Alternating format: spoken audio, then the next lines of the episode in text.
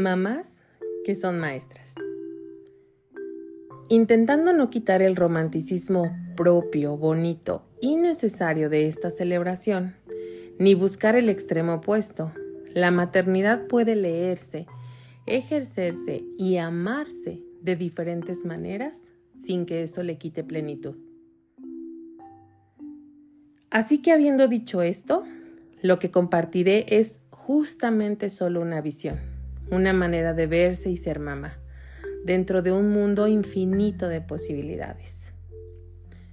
Si elegiste trabajar, por la razón que sea, ser mamá es un desafío interesante, porque combinas de la mejor forma posible dos actividades intensas porque al menos durante los primeros años de tus hijos atiendes solo a público de infantes y básicamente dependen de nosotros para sobrevivir.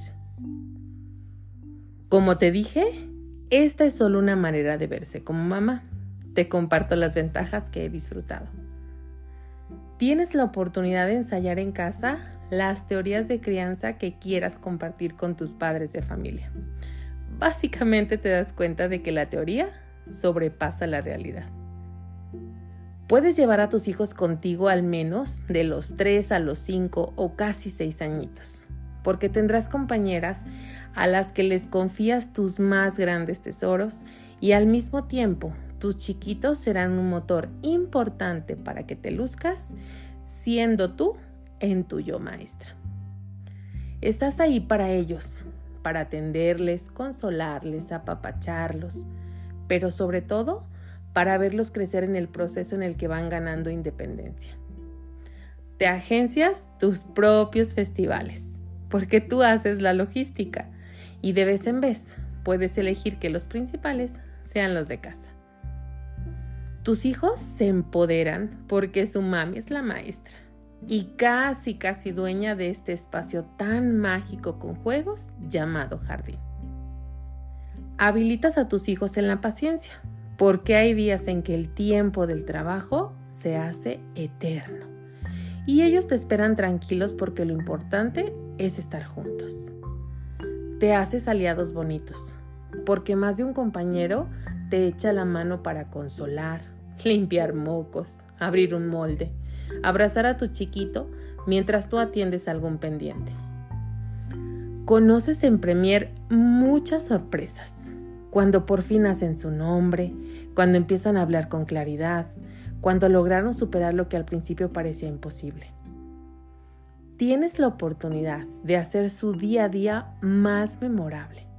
Visitan muchos lugares especiales, realizan actividades graciosas, ven otras muy interesantes, tienen las fiestas más increíbles y las comidas más deliciosas.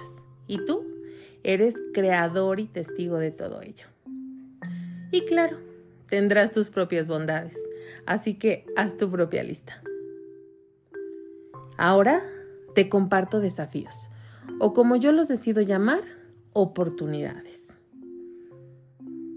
Tienes que conciliar a veces siendo juez y parte, y para nuestra desfortuna no podemos ser imparciales pero por eso buscamos formas de ayudarles en sus procesos de autorregulación y hacemos buenos ejercicios de empatía al estar en los zapatos de una mamá. Cuando ya no los tienes contigo, porque inevitablemente crecieron, aprecias de forma diferente lo que sí es estar con ellos y aprovechas tus descansos para estar en sus actividades importantes, para que te sigan viendo y sintiendo cerca. Te organizas distinto, buscando llevar el menos trabajo a casa para estar con ellos y para ellos, aunque eso signifique a veces trabajar mientras duermen. En teoría, nos hacemos más eficientes y productivas.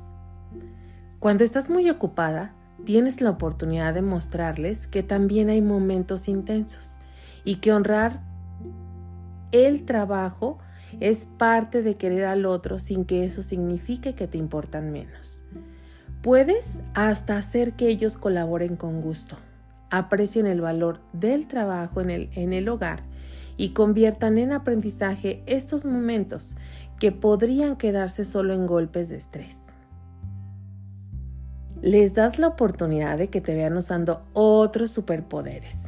Cuando cantas y eres chistosa, cuando lees con magia un cuento, cuando preparas una bella manualidad, cuando hablas en público, cuando resuelves un problema, cuando atiendes una llamada, cuando te pones bonita para llegar a tiempo con tus chiquitos prestados, cuando hablas bonito de las personas con las que trabajas, cuando hablas bien de tu propio trabajo, cuando les enseñas a visibilizar y agradecer lo que se recibe gracias a él, cuando les explicas qué actividades realizarás y qué necesitas de su parte, y aprenden y comprueban cómo haces este mundo más bonito, no solo para ellos, sino para otras personas que a ti y a tu familia les permiten ser mejores seres humanos.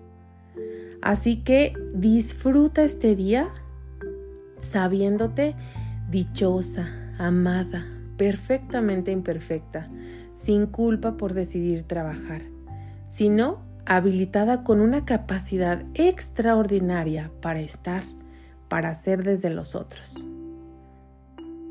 Pero claro, todo trabajo emocional intenso requiere descanso. Así que no te olvides de ti como mujer, como persona.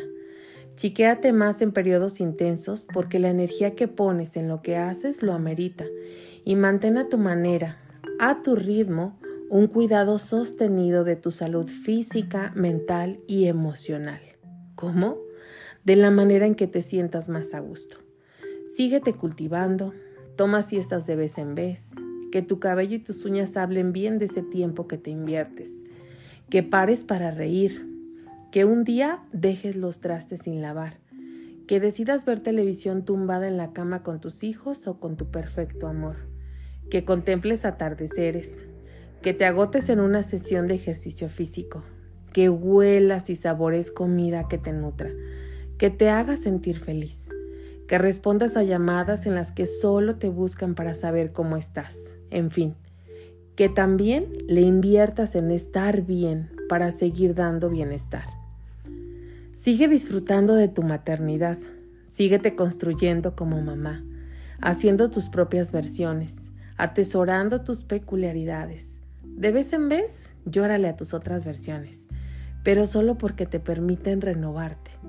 Abraza con fuerza la mamá sabia, sincera, amable, incondicional que eres Mírate en las demás y ofrece siempre sororidad, porque nadie más que tú sabe lo que implica salvar cada día, lo que significa seguir entera en momentos complicados y lo que es amar intensamente en la cotidianeidad. Feliz día, supermamá. Feliz día, maestra mamá.